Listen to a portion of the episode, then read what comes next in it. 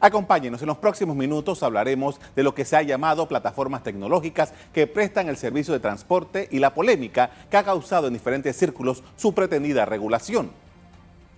Un anteproyecto de ley presentado por un diputado del gobierno propone que los servicios de transporte como Uber o Cabify y otros necesiten de un cupo emitido por la autoridad de tránsito para poder prestar ese servicio.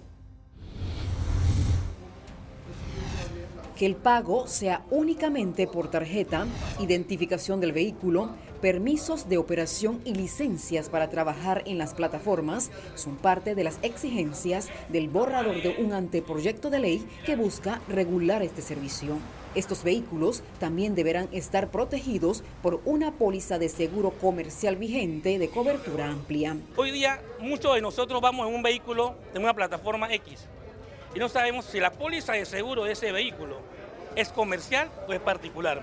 ¿Cómo sabemos nosotros que esa compañía de seguro en un momento dado un accidente le dé respuesta a ese pasajero que va en ese vehículo? Transportistas consideran que ante proyecto de ley no toma en cuenta sus consideraciones. Para mí ese anteproyecto de ley ahora mismo no lo veo que está recogiendo las necesidades de todo, tanto de los usuarios como los transportistas, e incluso de la misma eh, plataforma. Aquí tenemos leyes o artículos de leyes que nunca se han cumplido. Representantes de los usuarios indicaron que es necesario que el gobierno regule de forma coherente estas plataformas de transporte. Si vamos a las calles, ustedes van a notar el no voy, eh, los autos en algunos en mal estado, pero eso no quiere decir que todos los transportistas sean de esa misma que no respeten la ley, pero sí hay que hacer adecuaciones en estos momentos. Entre otras cosas, la propuesta legislativa establece que el conductor será responsable de cumplir con las obligaciones fiscales aplicables y deberá declarar sus ingresos como servicios profesionales. Los dirigentes del transporte en Panamá piden que salgan del país las plataformas transnacionales y que los que son de origen panameño sean reguladas. Nosotros iniciamos esta semana una gira a nivel nacional a unir todas las fuerzas vivas del transporte, porque esta es una decisión que trasciende el país entero, nos, compete a todos. O sea, tenemos que unir fuerzas a nivel nacional todos los sectores, carga, eh, colegiales, turismo, los selectivos, a nivel nacional tenemos que unirnos, porque las plataformas es para todo. nosotros estamos dispuestos a la tecnología, estamos dispuestos a brindar ese servicio, de hecho lo tenemos, por eso queremos que se regulen las plataformas nacionales.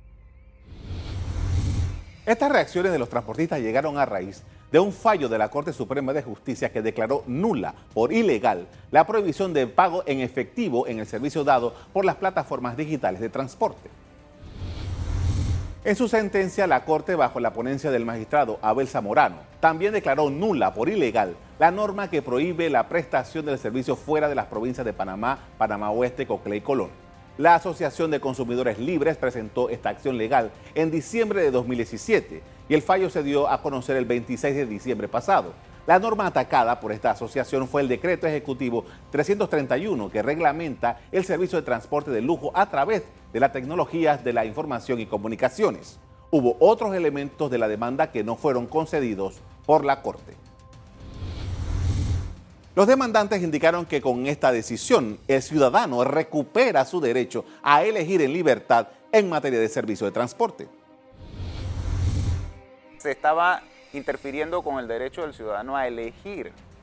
Lo dice así, se estaba interfiriendo con el derecho del ciudadano a elegir y eso riñe con principios normativos, con principios de cómo se reglamenta o se regula un servicio.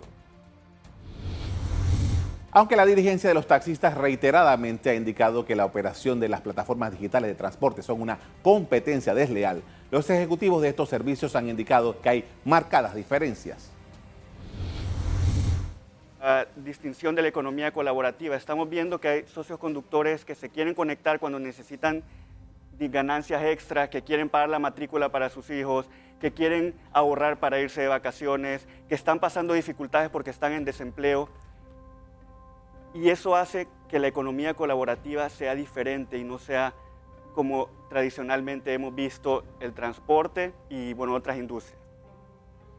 Entonces nosotros, ¿qué, somos? Somos una empresa intermediaria que son socios conductores que se quieren conectar a una plataforma que va a conseguir usuarios y nosotros los usuarios se quieren movilizar.